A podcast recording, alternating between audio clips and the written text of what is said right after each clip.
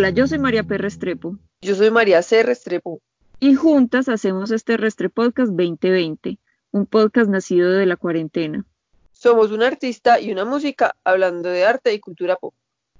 Empecemos entonces con los comentarios del episodio, de los episodios anteriores.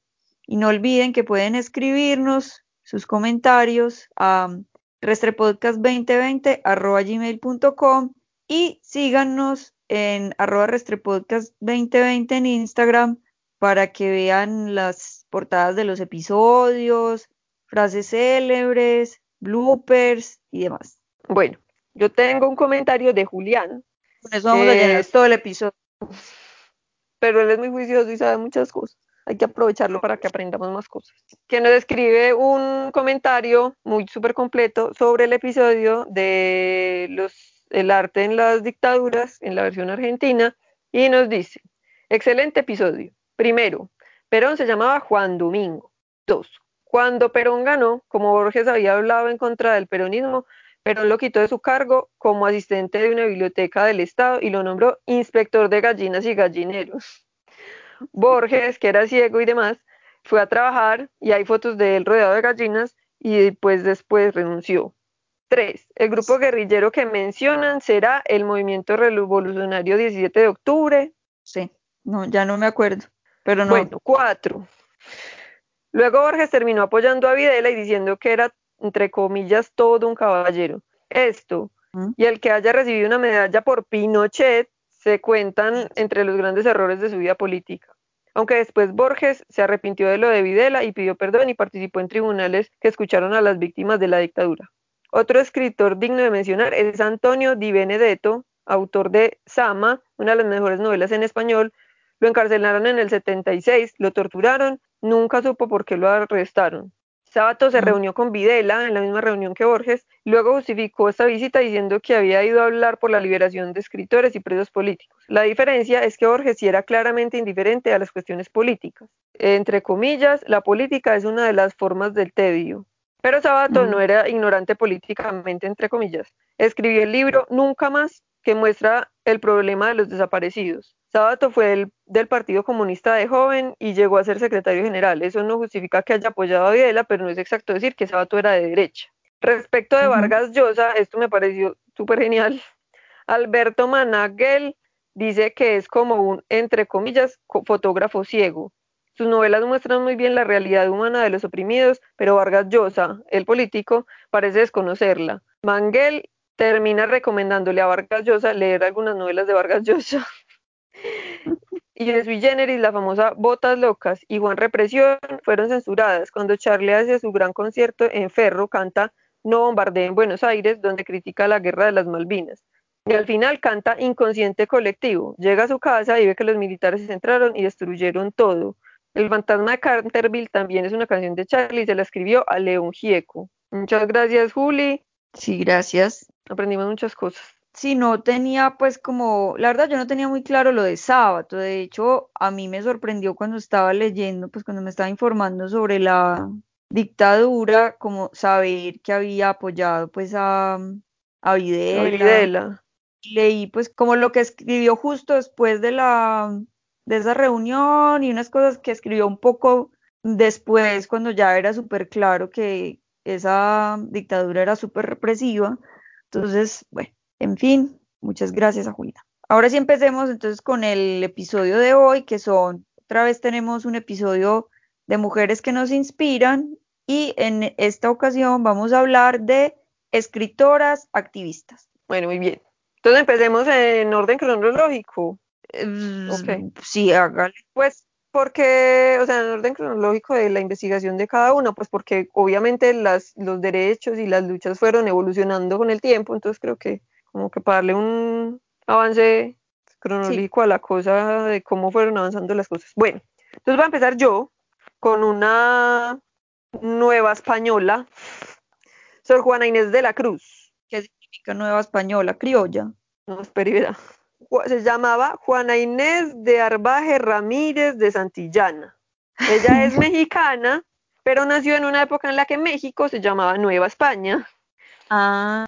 Hay una discusión ahí sobre la fecha de su nacimiento, porque dice que la bautizaron como en el 49, entonces supuestamente nació en 1648, pero también pudo haber nacido en el 51, porque luego hay como la partida de bautismo de su hermana menor, que en el 51, bueno, yo no sé, hay una discusión, una discusión importante alrededor de la fecha de su nacimiento, pues entre los estudiosos pues de su vida y de su obra. Ella fue religiosa, pues monja, jerónima, que los jerónimos es una orden católica de clausura de orientación puramente contemplativa. Aprendió a leer y a escribir a los tres años de edad y le enseñó a su hermana mayor a escondidas.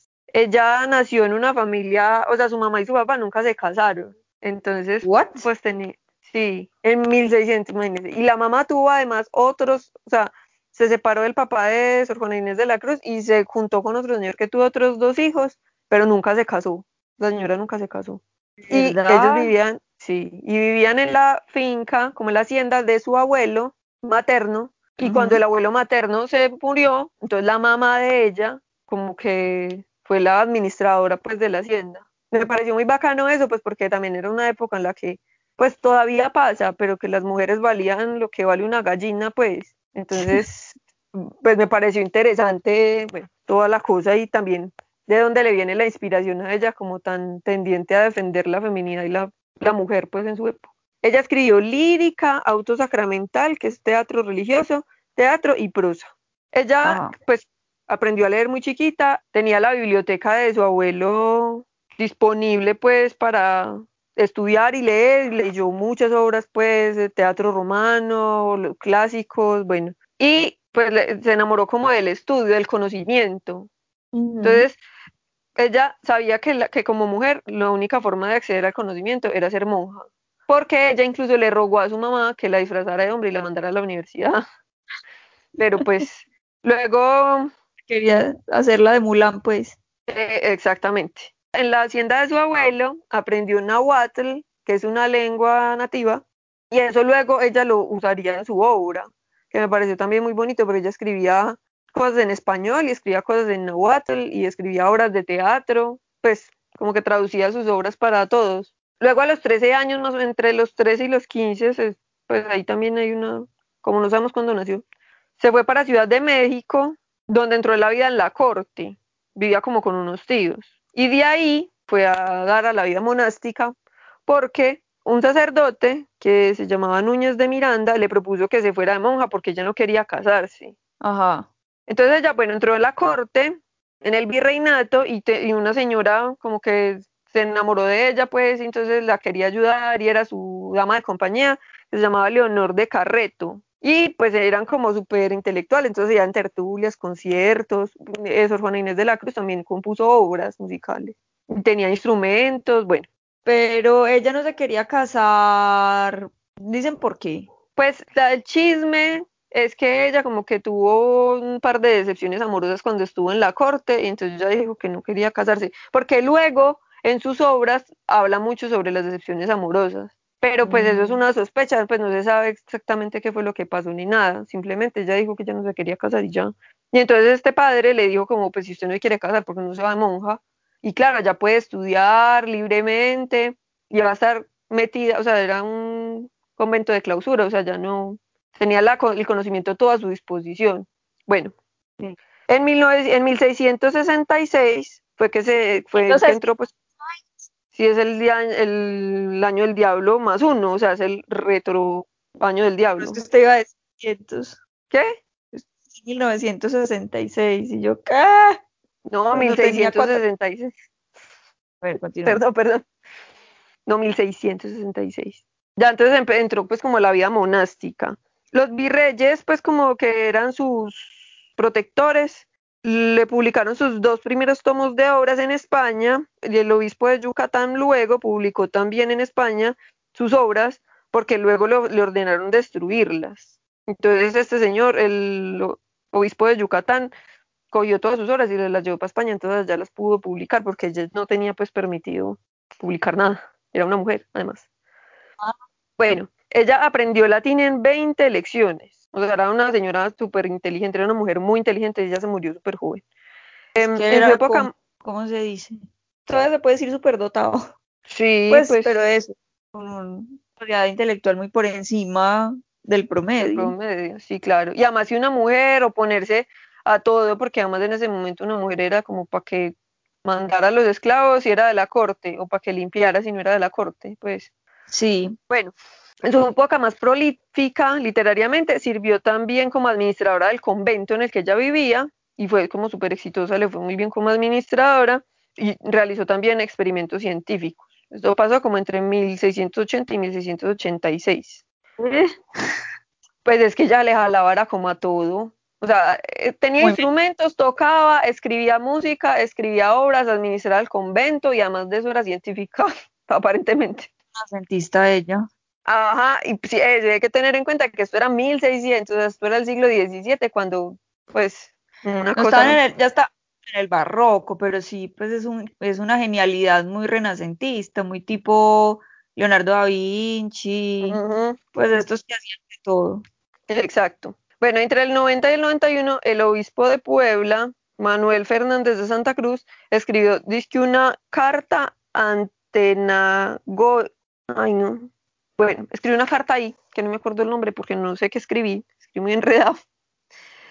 Y la incluyó como que la llamó al orden en su carta bajo el seudónimo de Sor Filotea, recomendando que se dedicara a las letras divinas, que porque ella sacara- sacaría más provecho pues que las, le- las letras paganas. digamos. Paganas. Eh, no, Y ella le respondió muy furiosa y con mucho ahínco en una carta que se llamó La respuesta de Sor Filotea de la Cruz. Y en esa carta entonces ella con mucha, o sea, con mucha paradez, ¿cómo se dice eso? Pues sí, no sé, muy parada, sí. Se defendió y defendió su labor intelectual y reclamó los derechos de las mujeres a la educación. O sea, le respondió al obispo, una monja en un convento, una mujer en 1600, o sea, súper tesa. En Sí. 1693 dejó de escribir. ¿Por Hay qué? dos teorías al respecto, una como más conspiracionista y la otra no sé. Porque en el 94 ella reafirmó sus votos de monja. Entonces dicen que le dedicó más tiempo a las labores religiosas y místicas. Esa es una teoría. La segunda teoría es que hicieron una conspiración misógina porque la odiaban, porque era una mujer intelectual, pero pues no sabemos qué fue lo que pasó, simplemente ella no volvió a escribir. No tenía diario ni nada. No, pues no se le encontró nada. No le digo pues que le mandaron a destruir sus obras. Y el Ah. obispo de Yucatán logró sacarlas y llevárselas y publicarlas, pero pues puede que ella las haya tenido ahí, pero se las hayan quitado o se las hayan destruido o la hayan hecho destruir sus diarios, pues no sabemos. Yo creo, creería que pues por la persona que era y como todos sus, pues como todos sus campos de acción, digamos, yo creo que sí te debía haber tenido un diario, pero pues no se cita porque no se conoce. Ya, bueno. En el 95 se desató una epidemia tifoidea, de la que murió a sus 46 años. En sus Ah, obras sí, abordó el tema del amor verdadero, la integridad del valor y la virtud. Y en sus obras se encuentran muchas mujeres, pues como que pone mujeres protagonistas en personajes fuertes, capaces de manejar voluntades de otros, pues como voluntades de otros personajes y los hilos de su propio destino. Que pues para la época obviamente eso fue súper revolucionario porque las mujeres era- estábamos supeditadas pues al, al hombre. En ese momento, pues en la mm, literatura barroca, el papel de la mujer era muy ornamental. Eh, O sea, era simplemente como el objeto de amor del, del protagonista, que era un hombre. Exacto. Y por mucho tiempo, pues después de eso, pero ella pues fue una gran revolucionaria de, al menos en las ideas, que cosas que luego se fueron logrando con el tiempo. Sí, sí, como eso de la educación para las mujeres, eso también en ese momento era impensable, pues, o sea, ella era súper sacrílega en ese aspecto. Sí, y además pues que dedicada al convento, o sea, además que ella cumplió nuestro sueño. Es que María Pei y yo estuvimos hablando hace días que cómo sería vivir en 1600, precisamente, pero sin conocer esta historia, o sea, yo leí esta historia ayer Ah, Y sí, eh, o sea, esa sería la mejor vida de una mujer en 1600, vivir en un convento y sembrar cositas en sí. la huerta, estar en la biblioteca. Ay, sí, sí, pues vida de casada en el siglo XVII, no, gracias. No, y, y además que si usted tenía que ser analfabeta, o sea, Ah, era una tenía que gallina, dedicarse una gallina para poner huevos y para estar en la casa. una gallina que administra la casa y no cartera. Exacto. Bueno, ya. Yo ahí, Madame Bovary, pues Madame Bovary ya es del siglo XIX, pero, yo sí la entiendo, pues ese, es, la pereza que mantenía Madame Bovary de estar todo el día metida en una casa administrando una muchachita que era la que hacía el aseo, es que ella no hacía nada, no hacía nada, qué pereza. Bueno, sí.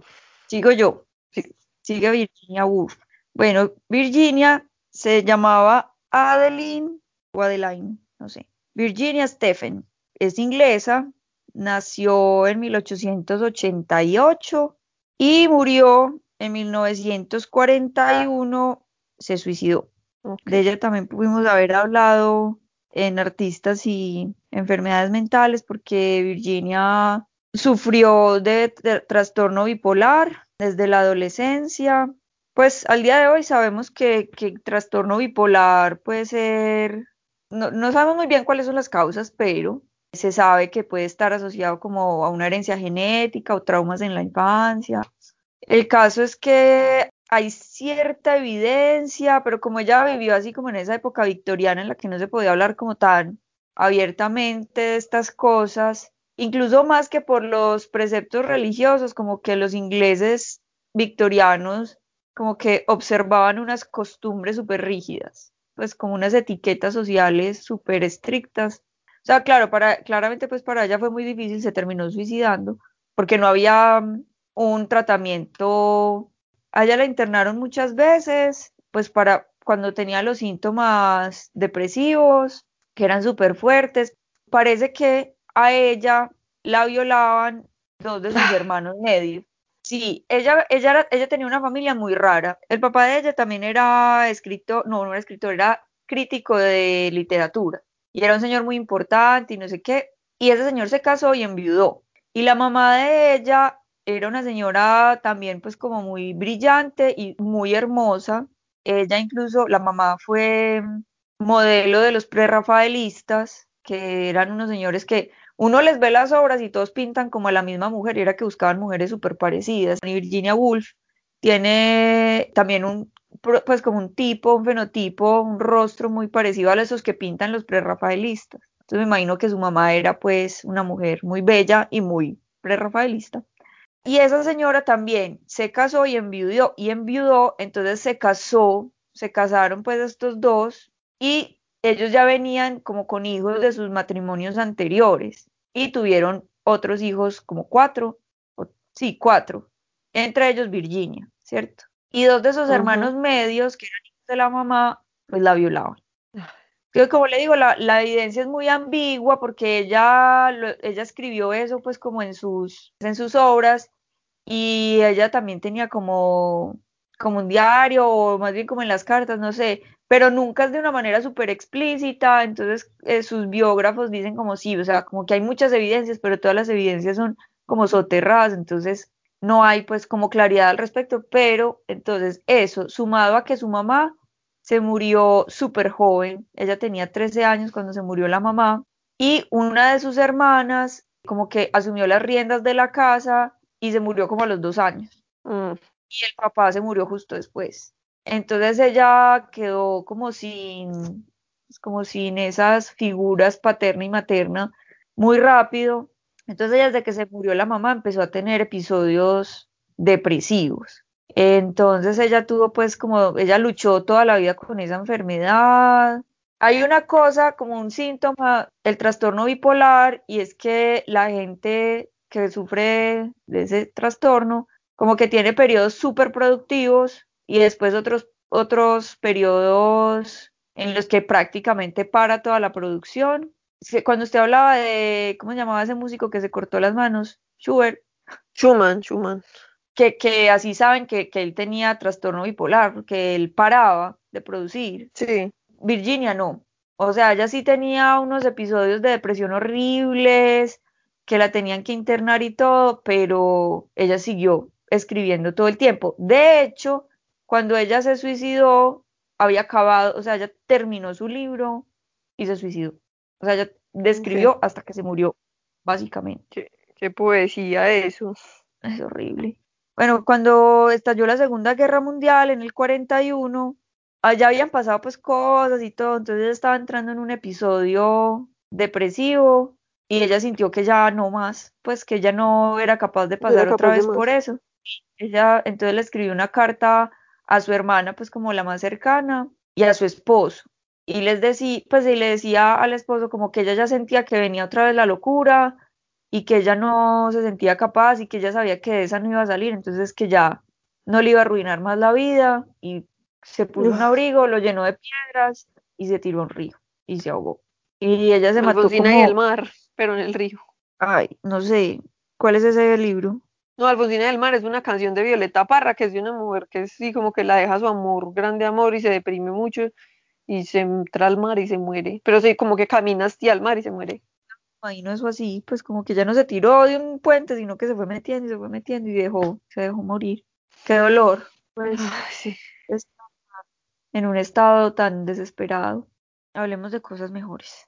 Bueno, ella es quizás la figura más prominente de las letras inglesas, sobre todo pues como ese paso al, modernismo literario y es una figura feminista impresionante. De hecho, muchas personas la consideran como la, la fundadora del feminismo moderno.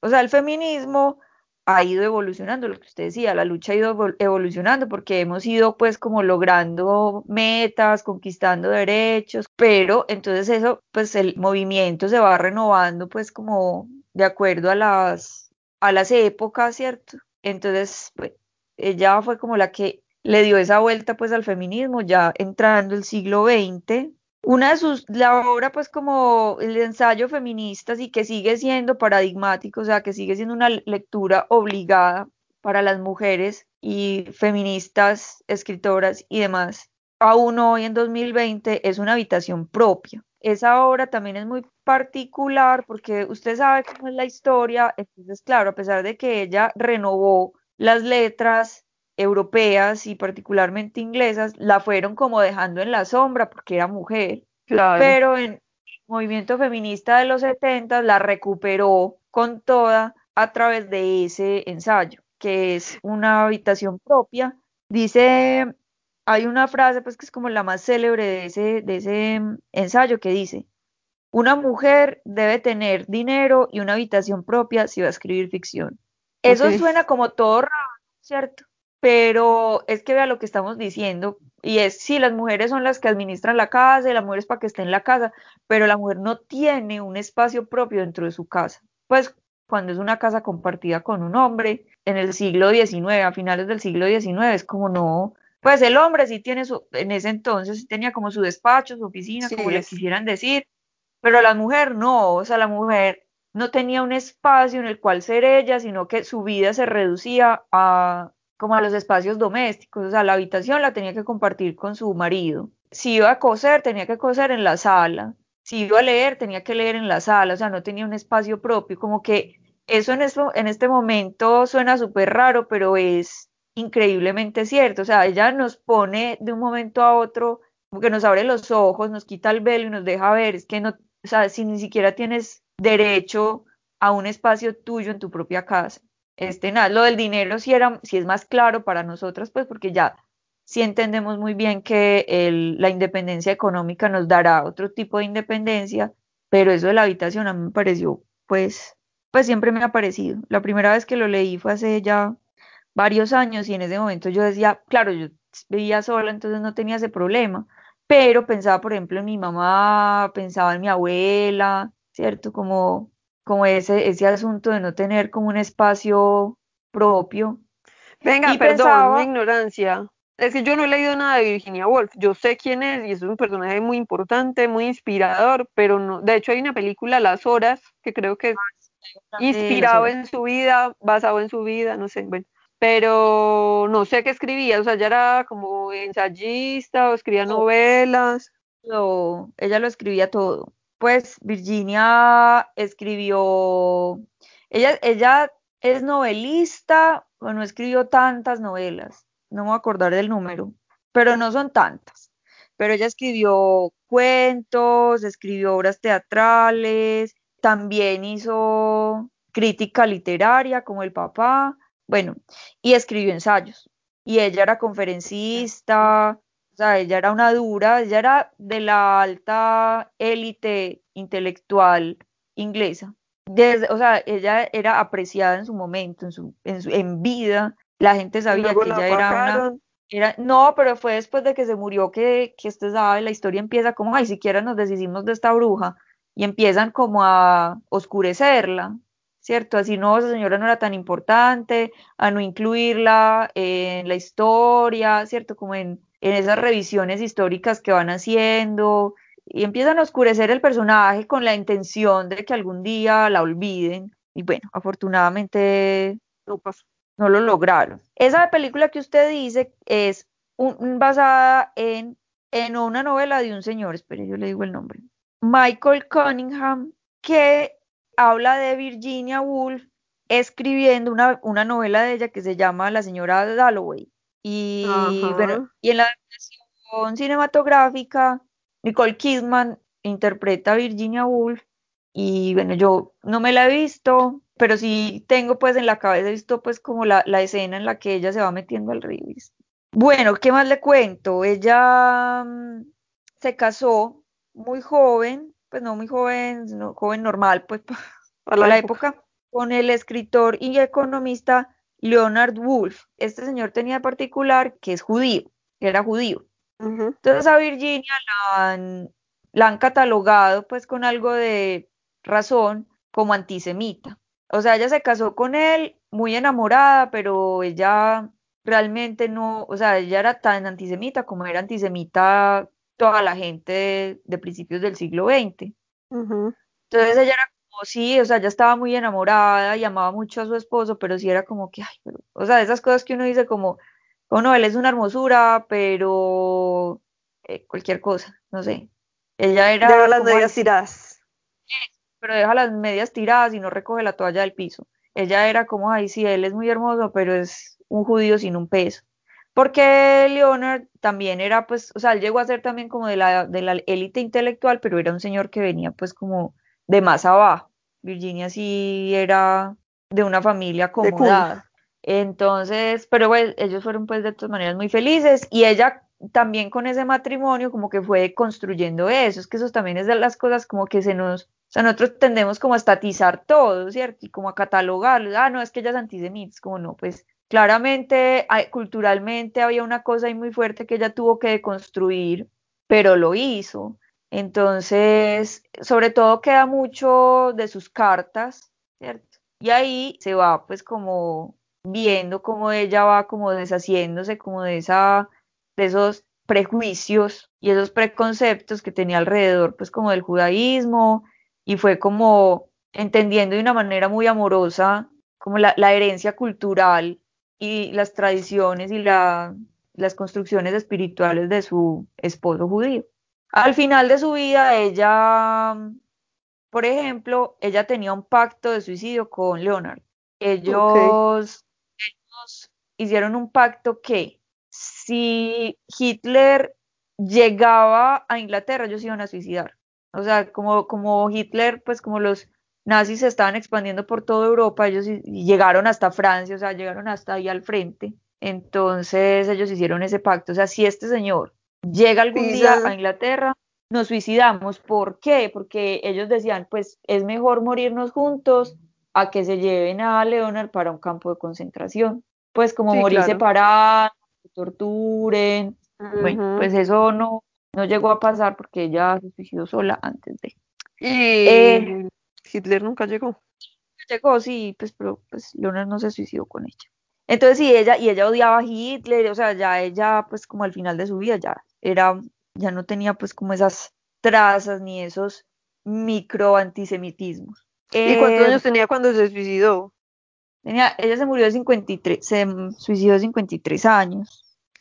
Pero muy duro, o sea, muy tesa también fue pucho uno con un trastorno mental de, esa, de esas características. Ser una, pues, como una escritora activista prolífica. Ajá, además de ella. Pues, y vivió muchos años así, me parece, pues, no sé, debe ser muy complejo. Porque ella estaba teniendo episodios desde los 13 y fue internada varias veces. Eh, yo no, yo no me explico, yo no me explico de verdad sobre todo no me explico cómo hizo para seguir produciendo. Pues porque cuando yo estoy pues en, en la eh, deprimida, uy, no, trabajar es lo más difícil del mundo. Uno se para de la cama y eso es un esfuerzo sobrehumano. Ahora sentarse a escribir, Claudia. Sí, eso debe ser muy horrible. Pues sí. Y sin necesidad. uno va y trabaja, en este momento de la vida uno va y trabaja porque el capitalismo es muy miedoso y si uno no lo hace, pues se muere de hambre, pero ella no tenía necesidad, o sea, ella era pura fuerza de voluntad. Sí, porque es que además es eso, o sea, usted se para de la cama y solamente pensar que tiene que ir a cocinarse el desayuno es un dolor horrible. Horrible, o sea, todo es horrible. Con depresión todo es horrible. Pero pues también es, quién sabe, es que la mente es como tan... Pues es como fuerza de voluntad, la mente es inexplicable, pero yo siento que es como fuerza de voluntad y el, pues y ese matrimonio, pues como que Leonard fue muy... Un gran apoyo para ella. O sea, él sí estuvo ahí al pie del cañón, entonces eso le facilitó a ella la vida. Bueno, ellos tenían un matrimonio abierto porque no creían pues como en el amor monógamo, pues cierto, o sea, eran poliamorosos. Entonces ella fue amante abiertamente de, la, de una señora que también era escritora y jardinera, que se llamaba Vita Sackville West. Y fueron amantes como en la época, en la década de los 20. Después ese, ese romance pues como que se enfrió y siguieron, pero siguieron siendo pues como amigas a la vida. Hablan, bueno, ella creía así pues fervientemente, Virginia, creía fervientemente que ella podía, y lo hizo, transformar la vida de las mujeres a través de la literatura, pues de la escritura.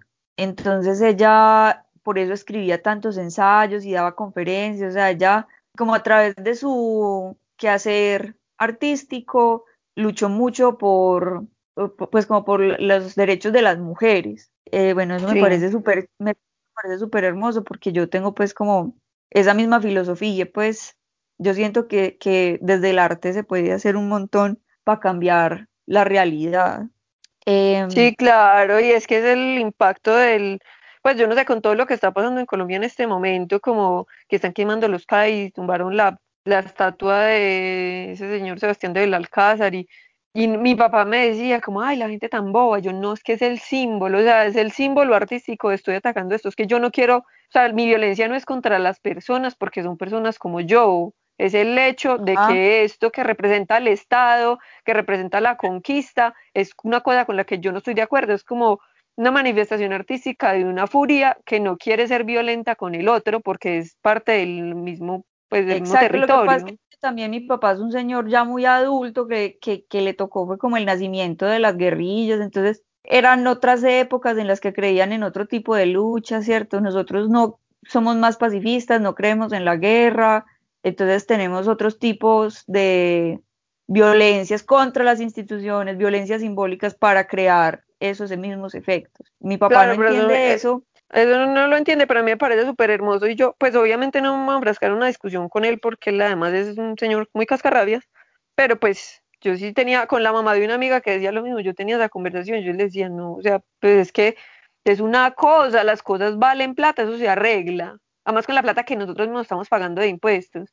La vida de la gente es la que no se recupera, o sea, ese es el punto ah. grave, pero pues, pues ese es el punto grave por eso el CAI es preferible. Y definitivamente yo aplaudo porque yo siento que es una obra de arte tumbar una estatua de esas. Y lo que está pasando en Popayán, que es hermoso, que todo el mundo dijo soy yo, muy bonito.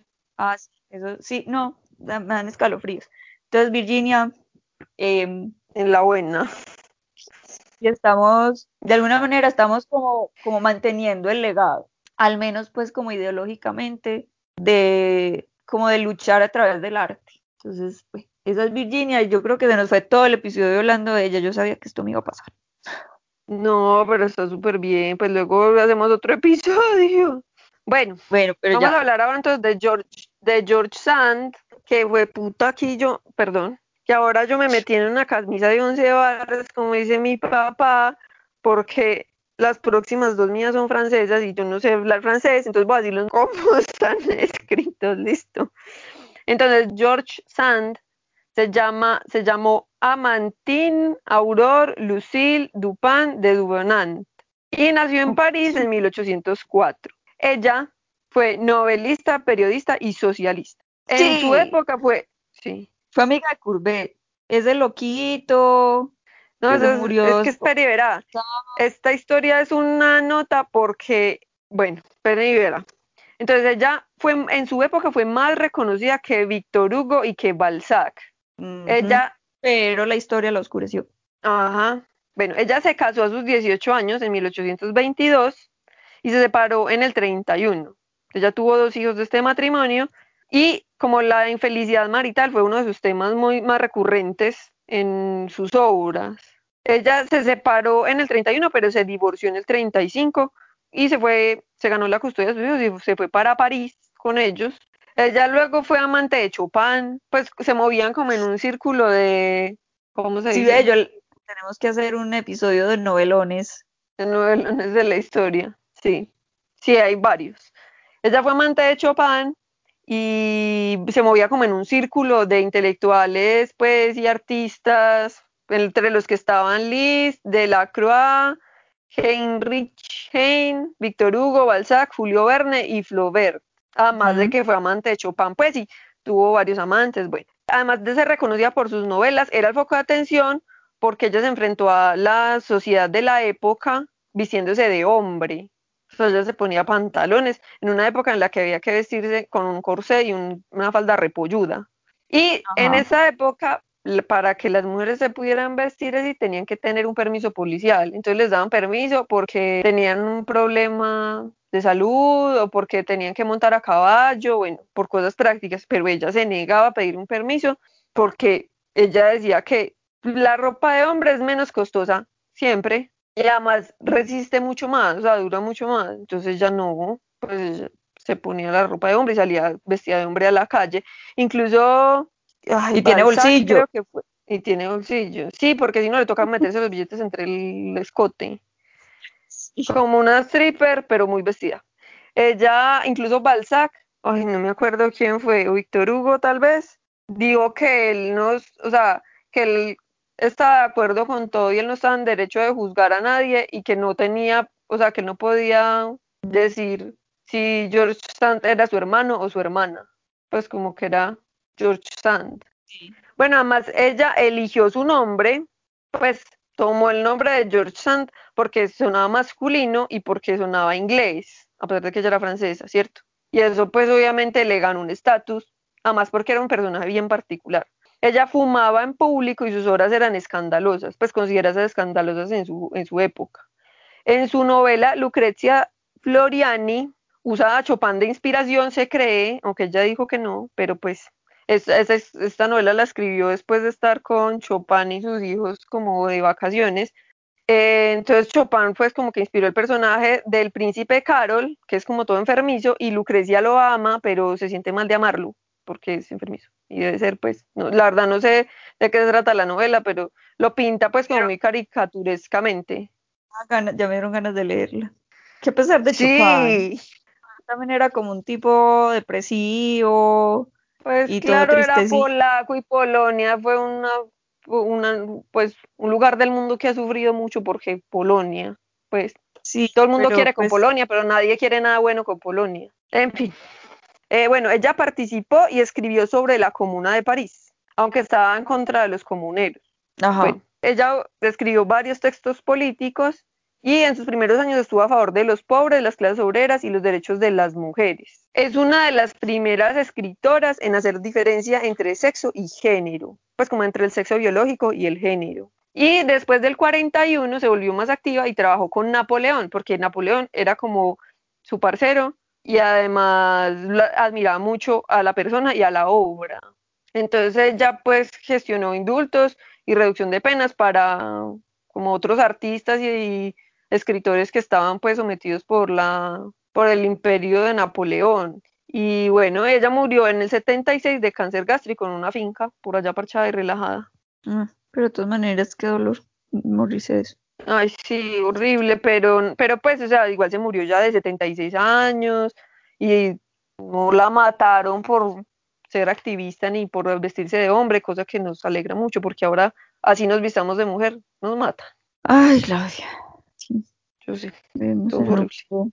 Muy horrible. Continúe a ver si de pronto llegamos a una más feliz. Sí, sí, sí, sí, sí. Seguimos con Gabriela Mistral. Bueno, Gabriela Mistral es el seudónimo de Lucila Godoy Alcayaga, sí, chilena. Ella nació en 1889 y murió en 1957. Es como contemporánea de mm, Virginia Woolf.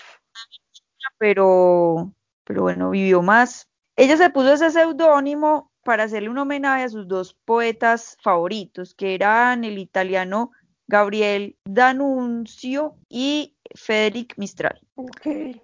Entonces se puso Gabriela Mistral. Pero yo siento, pues, pues, esto es una interpretación mía, que su poeta favorito era su papá. Eh, ella era hija de un señor, pero este señor era como ingeniero de ferrocarriles, una cosa así, pero él escribía, él escribía. Y él las abandonó, pues abandonó la familia.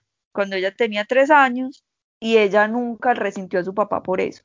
Pues, aunque yo me imagino que si el papá, yo creo que el papá después se debió haber arrepentido mucho, pero nunca volvió a aparecer, pues. Pero sí se tuvo que haber arrepentido mucho porque ella fue muy famosa y muy exitosa desde muy joven, entonces debió haber sido para él como también como doloroso verla desde la distancia. Pero ella decía que sí, que, que ella una vez como en la casa mirando unos cajones, encontró unas cosas del papá y entre esas cosas habían unos versos que había escrito y ella dijo que ahí se había enamorado de la literatura.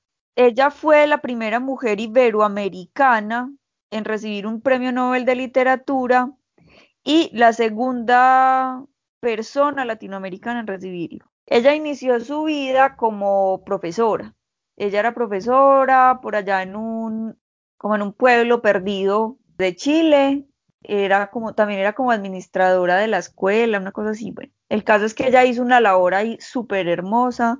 Ella fue activista de la pedagogía, o sea, ella era una defensora de la educación así a ultranza. Ella fue, yo siento que como que la conocemos mucho más como poetisa, que leí por ahí, busqué si era poetisa o poeta y encontré que es que a algunas mujeres no les gusta el término poetisa porque se ha usado como un poco degradante, como, como si el poeta fuera más poeta que la poetisa solo por ser hombre. Entonces hay muchas mujeres que prefieren ser llamadas poetas también, pero hay algunas feministas que defienden mucho el término poetisa, es como, es que las poetisas son poetisas y no son menos que el poeta hombre. También me gusta el, término poetisa, aunque no sé, Gabriela, que cómo hubiera preferido, cómo, cómo prefería ser llamada. Caso pues es que ella es mucho más famosa pues como por su escritura que por ser pedagoga, profesora, pero realmente en vida ella tuvo un éxito astronómico con las dos cosas. O sea, ella fue tan importante por escribir como por su lucha por la educación.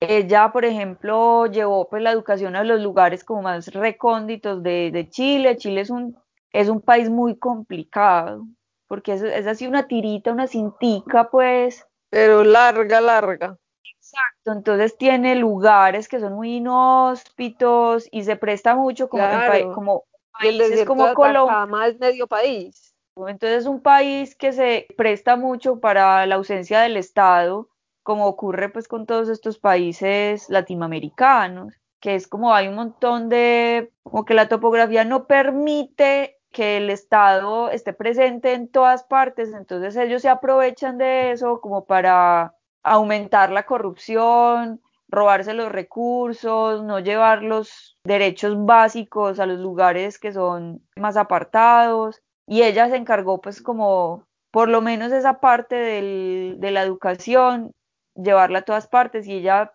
o sea, tenía súper claro que ese era un derecho que había que garantizarle a todos los niños.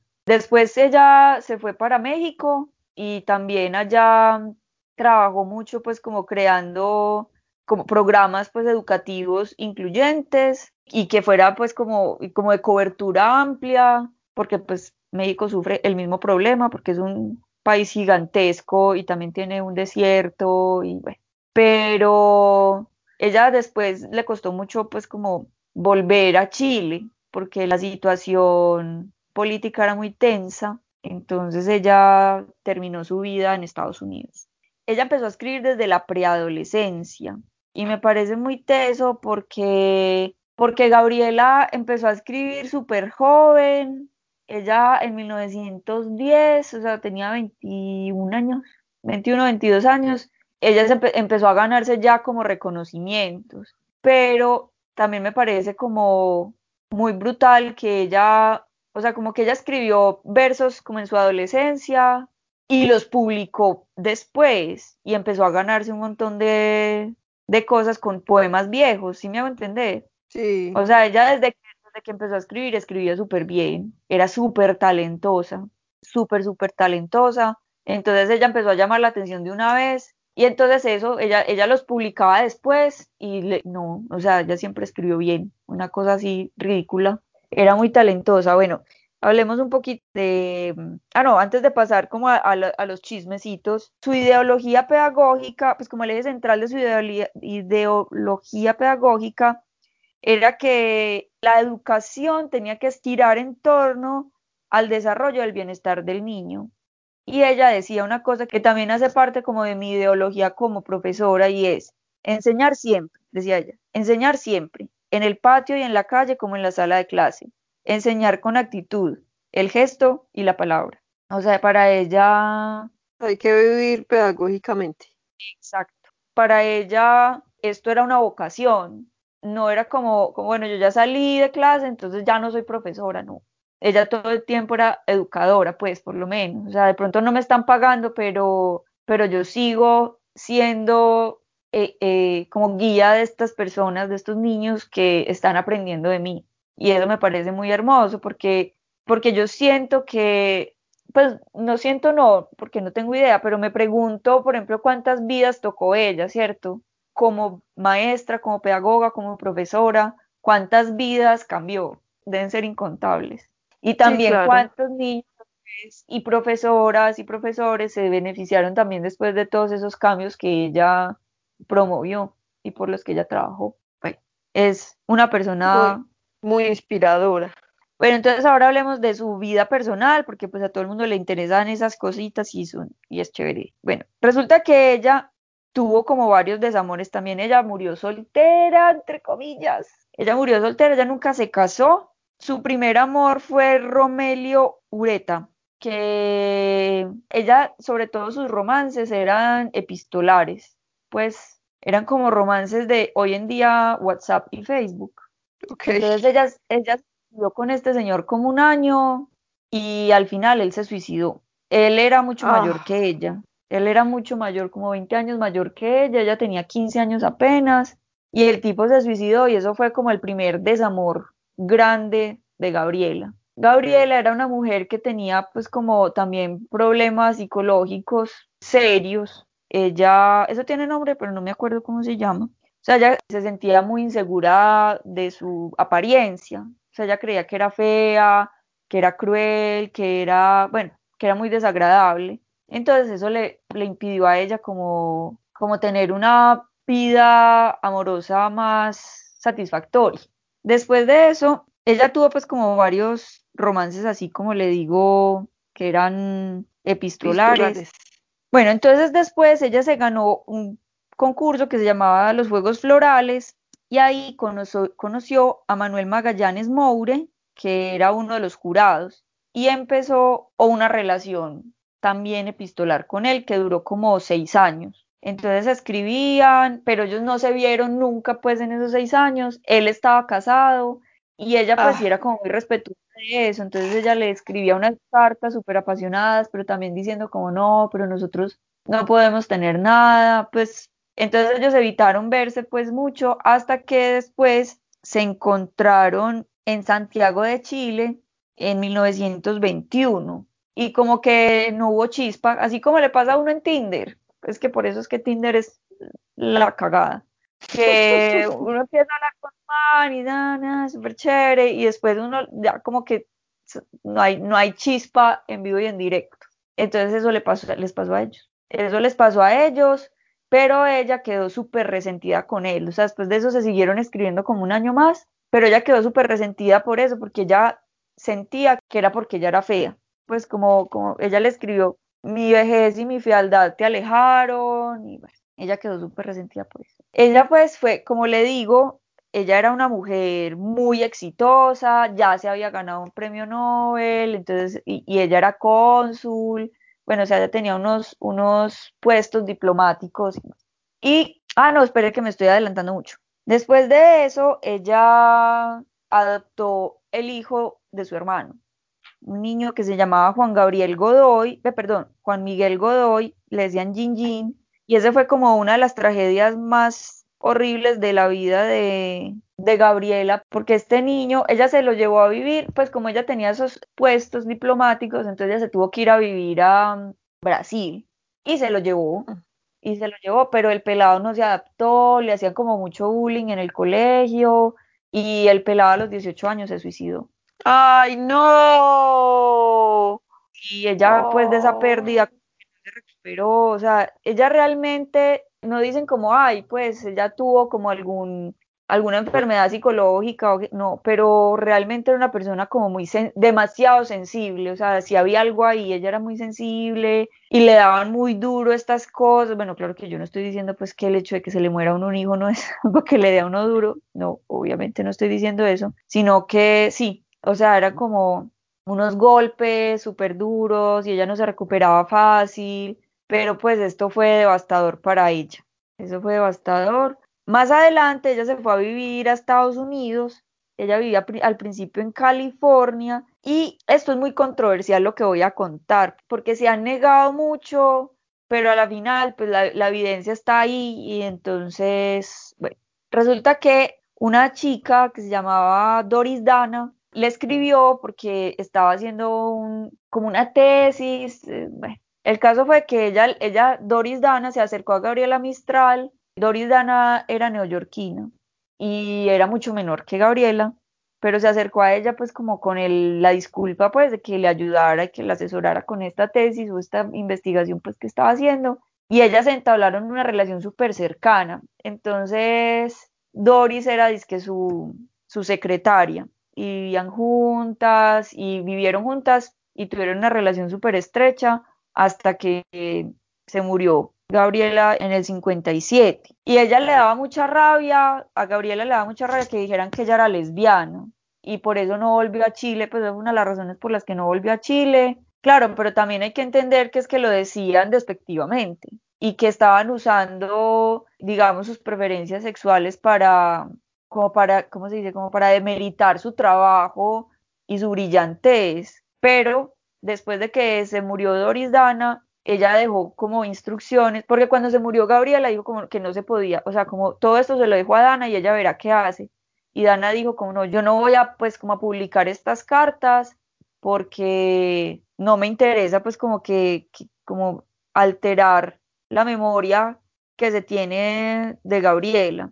Pero cuando ya ella se murió, todo eso se publicó en un libro que se llamaba la niña errante, pues como toda la correspondencia entre ellas, y ya se hizo súper evidente que ella sí tenía una relación homosexual con Doris Dana, pues ellas eran pareja. Entonces al final de la vida, Gabriela sí, pues como que sí conoció el amor, y por eso dije entre comillas soltera, porque realmente ella convivía con su pareja, que era Doris Dana. Doris Dana. Ella le escribió, ella le escribió unas cartas así, pues porque también sufría mucho como de ansiedad por separación. Entonces cuando Doris tenía que irse para Nueva York, ella le escribió unas cartas. Pero hay una frase muy bonita que les quiero leer que decía, Gabriela le escribió a Doris, hay que cuidar esto, Doris, es una cosa delicada el amor. Pues me parece muy lindo porque, pues, porque, porque cuentas tenía que ser tan sufrida la vida de Gabriela Mistral. Pues, sí me entiende, como que este mundo es muy cruel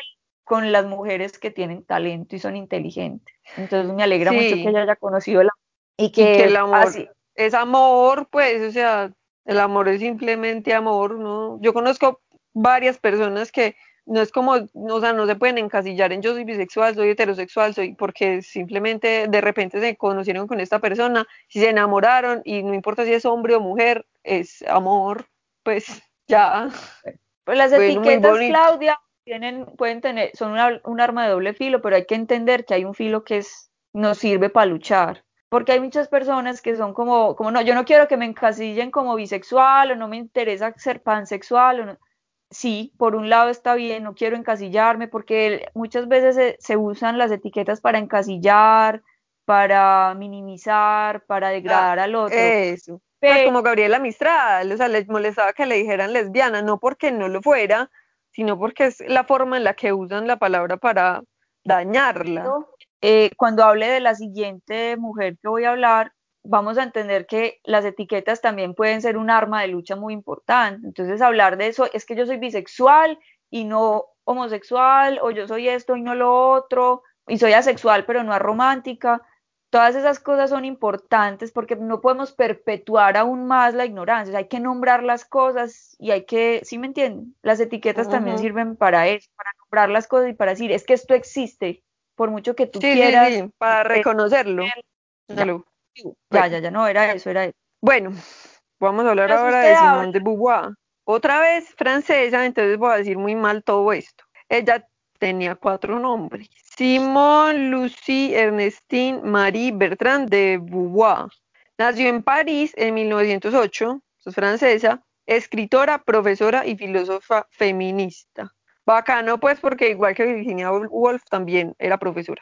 Ella luchó por la igualdad de derechos y la despenalización del aborto y de las relaciones sexuales. Fue como su bandera más grande de lucha. Su corriente filosófica fue el existencialismo y fue pareja de Sartre casi toda su vida. Pues fue su pareja más estable, a pesar de que ellos también tenían una relación abierta y luego tuvieron una familia pues poliamorosa, cosa que me parece muy linda. Si alguien está buscando una escritora jardinera para su familia poliamorosa, me pueden escribir. Em, su familia de nacimiento fue muy estrictamente católica. Su papá era como un actor, bueno, un wannabe actor, y su mamá era católica súper religiosa. Y ella en la adolescencia se rebeló y se declaró atea, porque ella consideraba, imagínense en la adolescencia, ella consideraba que la religión, sí, Sí, además que sí es como de esa onda de voy a tomar esta bandera, porque pues yo también me descubrí atea en la adolescencia, pero pues yo era como listo, yo me finjo para que nadie me moleste. Pero no, la primera rebelión es decirle a la mamá ultracatólica. Muy bien. Bueno, ella porque ella consideraba que la religión era una manera de subyugar al ser humano, cosa que lo es. resulta que ellos, el papá de la mamá, o sea, su abuelo materno, como que se quebró, yo no me acuerdo qué fue lo que pasó. Total, como que no le pudo dar la dote y el papá de Simón esperaba vivir cómodamente de su wannabe actor. Sí. Entonces, pues les empezó a ir muy mal económicamente. Entonces, pues eh, su papá manifestó siempre como que ella, él hubiera querido que ella fuera hombre. Ella era la hermana mayor, ¿cierto? Entonces ella tuvo una hermana menor. Y tuvo una relación como súper... Eran dos hermanas. Dos mujeres eran dos mujeres y se llevaban como súper bien y eran súper parceras. Y el papá un día pues le dijo a ella como es que me hubiera gustado que usted fuera hombre, pero pues, y le dijo alguna vez, entre comillas, tienes un cerebro de hombre. Entonces, como eso, que eso era un piropazo, pues los hombres creen que eso es un piropazo. Sí, uh, sí, pues no sé, o sea, de verdad, digamos. Eh, no, bueno, sí cuando su situación económica pues se puso mal, entonces sus papás decidieron pues como, o sea, como que llegaron a la conclusión de que la única forma de que ellas tuvieran una mejor vida sería si estudiaran. Entonces ellas estudiaron siempre, las dos hermanas. Ella se licenció en el 28 en letras con especialización en filosofía. Luego de esto se fue, a, se fue profesora en Marsella, donde tuvo que separarse de Sartre, o sea, ya, ya estaba con Sartre en este momento. Sartre, pues, es un filósofo existencialista que escribió La náusea, que, aparentemente es como una novela muy maluca, pero ahí está. Ah, sí, y él, en este momento, como tuvieron que separarse, porque él, yo no me acuerdo para dónde lo mandaron, en todo caso lejos de Marsella, le dijo a Simón que se casaran, y ella se negó. Y voy a citar lo que ella escribió luego. Abro comillas. Tengo que decir que no pensé en aceptar aquella propuesta ni un segundo. el matrimonio multiplica por dos las obligaciones familiares y todas las faenas sociales. Al modificar nuestras relaciones con los demás, habría alterado fatalmente las que existían entre nosotros dos. El afán de preservar mi propia independencia no pesó mucho en mi decisión. Me habría parecido artificial buscar en la ausencia una libertad que, con toda sinceridad, solamente podría encontrar en mi cabeza y en mi corazón. Súper hermoso. Pues, si alguien le propone casarse y usted no se quiere casar, léale esto, por favor. Bueno, también decidió no tener hijos, de ahí su lucha pues por el aborto, porque además ella decía como el, el aborto es una cosa inherente al ser humano, o sea, donde hay seres humanos hay aborto.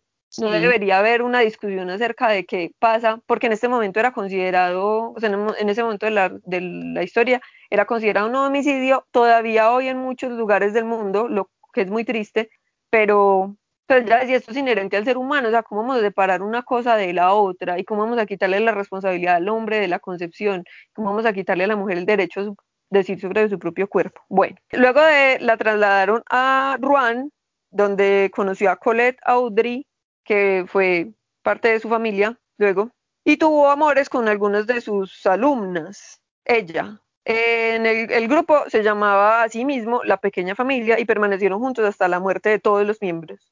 O sea, Colette, luego Colette se casó con un estudiante que fue amante también de Simón, que se llamaba Oscar, creo, y luego Sartre le echó los perros como a un estudiante que también hizo parte de la familia. En todo caso, todos terminaron, o sea, era una, sí, era una familia poliamorosa, todos se amaban y todos estaban juntos. Una pequeña como una hippie. Una pequeña como una hippie.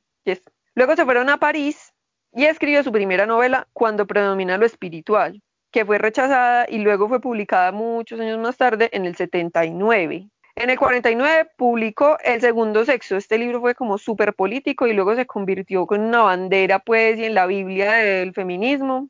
Sí, El Segundo Sexo y Una Habitación Propia son como los libros que hay que leerse obligatoriamente, pues como y cuando, cuando uno abre los ojos y se da cuenta que tiene que ser feminista.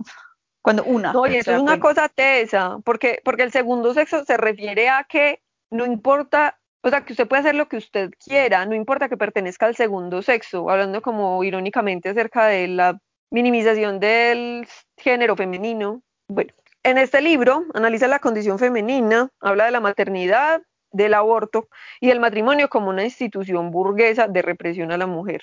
Bueno, ella definió el feminismo en el 63 como una manera de vivir individualmente y una manera de luchar colectivamente. Señala que la historia ha, definido a la mujer en su papel al lado del hombre, igual que estábamos hablando ahorita de quién, de Virginia Woolf. Sí, bacano. Pero ya sabemos porque estas dos mujeres son como las mamás del feminismo, ¿cierto? Y hay una cita muy famosa, pues como muy citada, de ella que dice, entre comillas, no se nace mujer, se llega a hacerlo. Cosa que me parece súper bella en este momento del mundo en el que el, el transgenerismo, ¿cómo se dice eso? O sea, que la gente transgénero está luchando pues como por un reconocimiento y por una igualdad, porque pues es que es la verdad. Es como dicen que un papá no es el que no es el que embaraza a la mamá, es igual, o sea, no es como que uno nazca mujer, uno nace y se va construyendo por la cultura, por la educación, por todo. Sí, sí, sí. O sea, es, que es la construcción de los géneros es un asunto cultural. Sí, sus ideas han sido incorporadas en las políticas de igualdad europeas y han dado lugar a estudios feministas y de género. Fue cofundadora del movimiento Choisir, Choisir, bueno, Choisir, que logró despenalizar el aborto en Francia. Y ya, me pareció súper linda la historia, me encanta muchas cosas, pues como la relación poliamorosa, el amor por Sartre, ella tuvo un amante que no me acuerdo cómo se llamaba, que era como, también tenía como una relación epistolar con él, que era como un gringo, pues no, dicen americano, pero pues que América es un gran continente. No, no, era gringo. ellos le decían americanos los gringos. Pero el, o sea, como que se amaron muchísimo, pero ya igual estaba con Sartre y muchísimo a Sartre y a Colette y a toda su familia presente.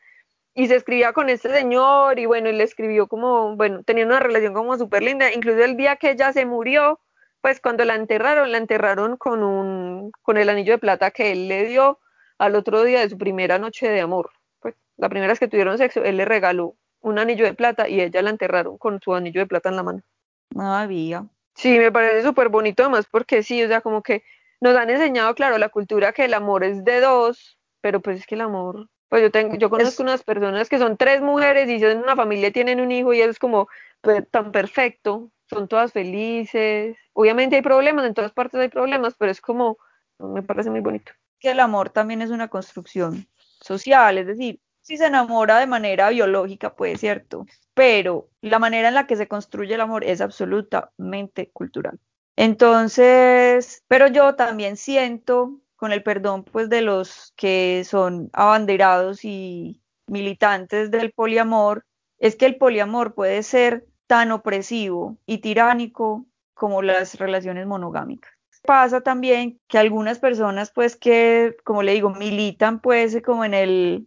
Es que a veces siento que los poliamorosos son como los veganos, que no pueden ser veganos y ya, sino que además son evangelizadores y dentro de la evangelización también hay un componente muy fuerte como de quitarle valor a lo que no ve como uno. O sea, los evangelizadores jesuitas que llegaron acá a América a obligar a todo el mundo a ser católico, desestimaron cualquier cosa que no fuera el catolicismo.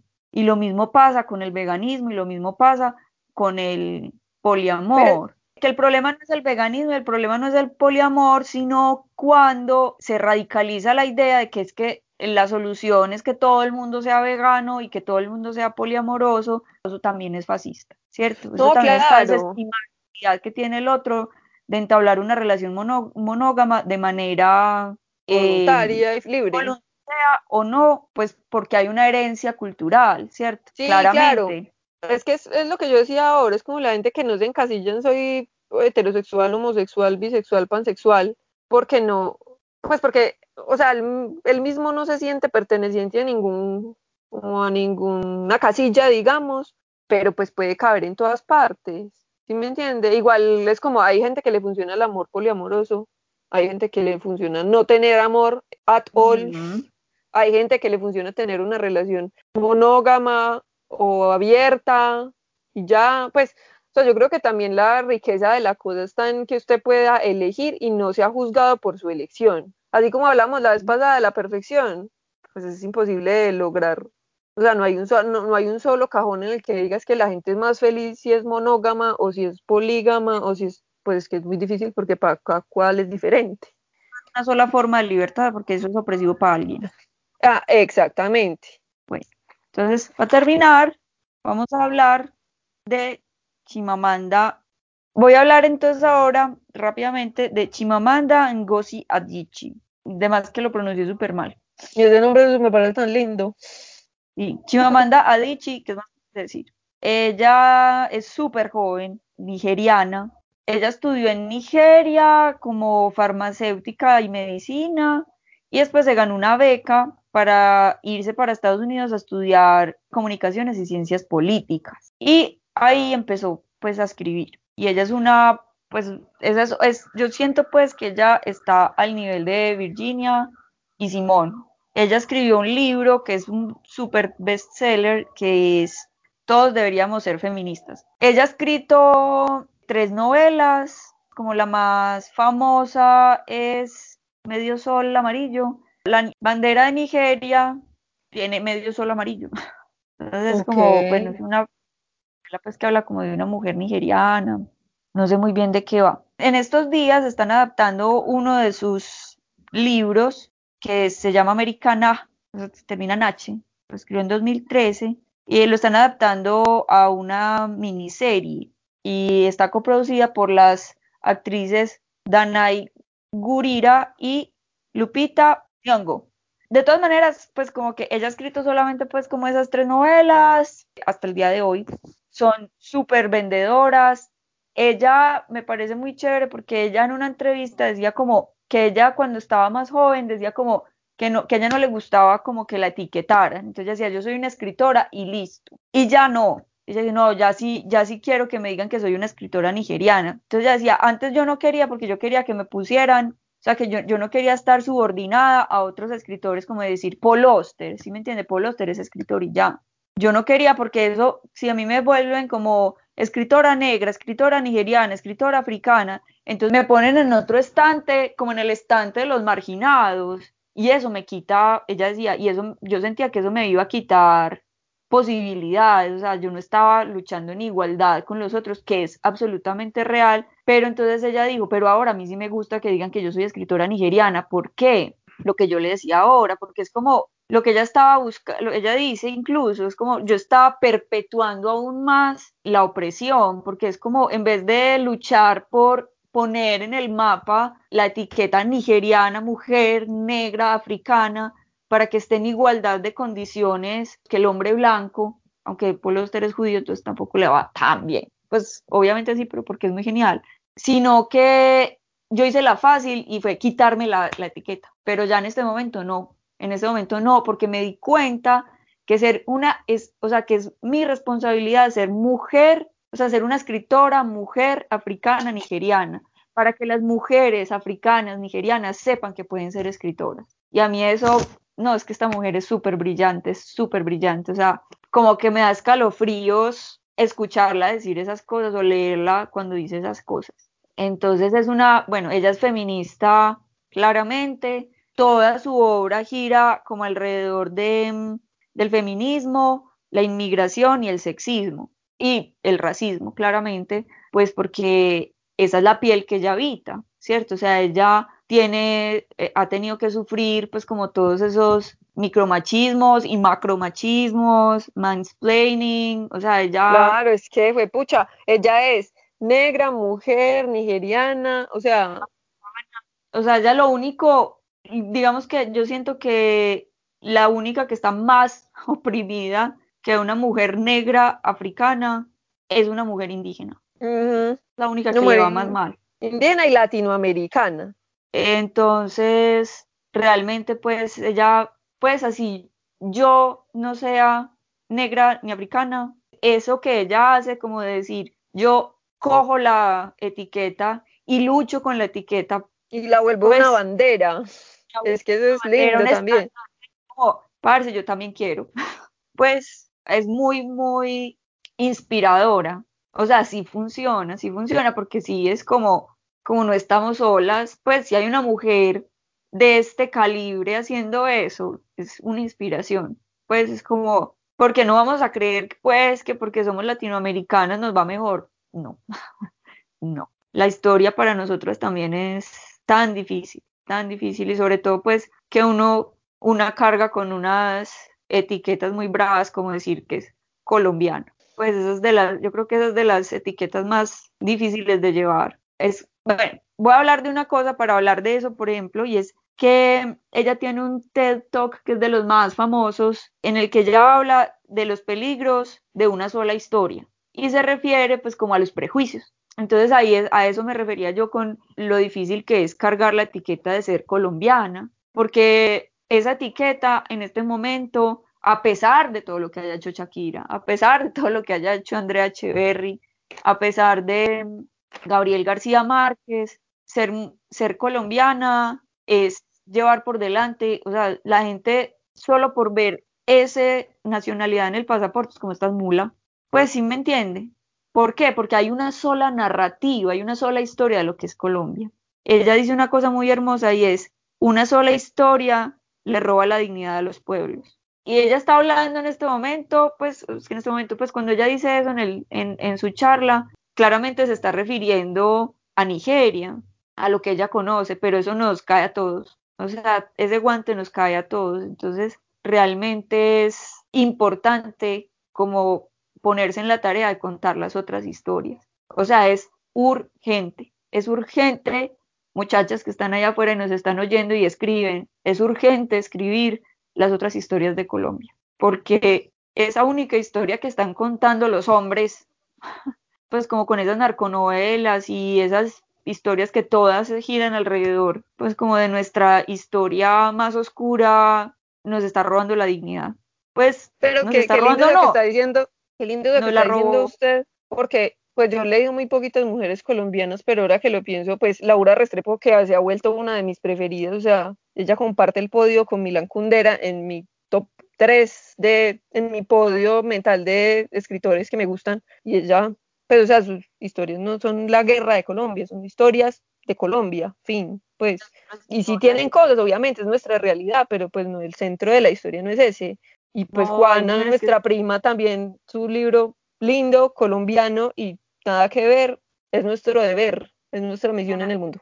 Trepo, para que la busquen, el libro se llama Elisa. Muy recomendado, muy lindo. Sí, no, claro, es que sí, yo tampoco he leído tantas mujeres colombianas, pero sí sé que nosotras, pues, digamos que porque compartimos la lucha de Chimamanda, estamos contando otras historias. Pues, o sea, las pocas que he leído sí son otras visiones de mundo absolutamente distintas. Y es enriquecedor. O sea, ellas están haciendo una labor increíble porque están construyendo otra Colombia, básicamente. Entonces, esa es Chimamanda, es súper genial, búsquenla también. Eh, yo no me he leído ninguno de sus libros porque soy horrible, porque he dejado para después siempre comprar. Todos deberíamos ser feministas, pero también pues estoy en deuda de, leer las novelas. Me parece que, que es vital pues también como conocer el lado narrativo de Chimamanda y ya, eso es lo que tenía preparado para hoy. Bueno, muchas gracias. Es muy lindo cuando hablamos de gente que nos inspira. Sí, espero que no quede muy largo. Si llegaron hasta el final, muchas gracias. Esperamos que les haya gustado. Nosotros disfrutamos mucho de hacer esto. Sí, a pesar de, las de los altibajos, de las depresiones, siempre así nos demoremos. Y no olviden entonces escribirnos, siempre los leemos. María se los dejan visto, pero yo después respondo que odio las notificaciones. A veces ni los leo, solo los abro para no tener la notificación, lo siento. Eh, sí, y bueno. Y al correo restrepodcast2020 gmail.com. Muchas gracias. Chao. Muchas gracias. Hasta la próxima.